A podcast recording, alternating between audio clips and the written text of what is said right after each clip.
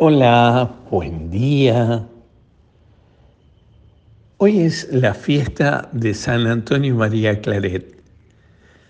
Este santo obispo eh, que fue fundador de la congregación Hijos del Corazón de María, conocidos normalmente como claretianos, es el fundador de la congregación a la que pertenecía nuestro obispo, nuestro primer obispo, Monseñor este, Alfredo Mario Espósito. Y es copatrono de nuestra diócesis y copatrono del seminario. Eh, fue gran obispo de Cuba y fue gran anunciador y predicador del Evangelio, creó los padres misioneros, los padres claretianos. Y hoy la liturgia nos invita a leer Lucas 12, 35, 38. Jesús le dice a sus discípulos que estén preparados. Y fíjense cómo estar preparados. Estar preparados es tener ceñida la vestidura y la lámpara encendida. Es este estar preparados porque no se sabe cuándo viene el Hijo del Hombre. Eh, y así, y hay que esperarlo, como los servidores esperan a su Señor que vuelva. Se ha ido a una fiesta y vuelve, y entonces para abrirle en el momento oportuno. Dice Jesús que si los encuentra así, Él mismo los hará sentar a la mesa y Él se podrá a servirlos. Ciertamente que está hablando Jesús de su venida, eh, por decirlo así, de su segunda venida, es decir, el día que nos veamos cara a cara, que los encontremos, el día final de nuestra historia. Ese día, el encuentro pleno y definitivo con Dios. Pero nadie sabe cuándo es ese día.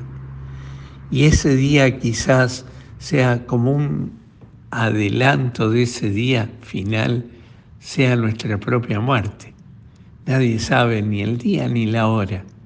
Y ese paso de la muerte nos lleva al encuentro con Dios, ciertamente.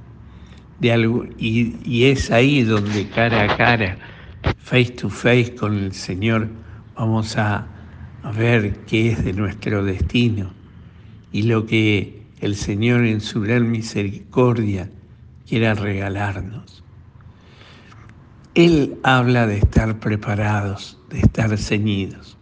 Uno no sabe ni el día ni la hora.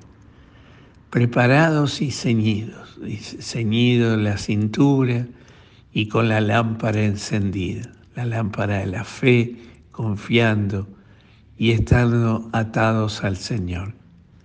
Ahora bien, también es cierto que el Señor viene a cada momento de nuestra vida y quizás muchas veces pase de largo en nuestra vida porque no nos encuentra esperándolo, no nos encuentra ni ceñidos ni, ni con la lámpara encendida.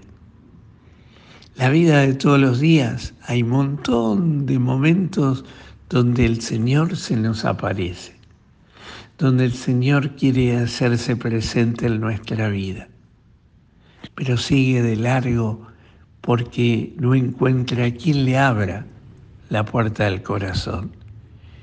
Y esto depende de nosotros. No, no le abrimos porque estamos, yo diría, usaría la palabra distraídos. Sí, ciertamente, cuántas cosas en este mundo nos distraen de, de Dios nuestro Señor el poder, el tener, el dinero, la ambición desmedida. ¿Cuáles son las cosas que nos quitan de foco de atención el gran foco de nuestra vida que es Jesús? ¿Cuáles son las cosas que en nuestra vida de todos los días nos distraen al punto tal de que no nos dejan ver que Jesús pasa y que pase de largo? ¿Cuántas veces a lo largo del día el Jesús golpea nuestra puerta y estamos tan preocupados por el dólar, las elecciones, el proceso económico, lo que nos va a pasar, lo que nos va a suceder, y vivimos en esta angustia existencial. Y el Señor que hace pasa de largo, porque no lo vemos, porque no tenemos el corazón atento ni abierto, no tenemos, no estamos ceñidos, la, túnica ceñida, como dice el Evangelio, no estamos preparados y la luz de la inteligencia la tenemos apagada porque estamos mirando para otro costado. ¿Cuáles son las cosas que en nuestra vida nos distraen? Nos distrae el mal, nos distraen porque nos alejan de Dios. ¿Cuáles son las cosas que nos tienen tan entusiasmados que no nos dejan ver al Jesús que pasa en nuestra vida?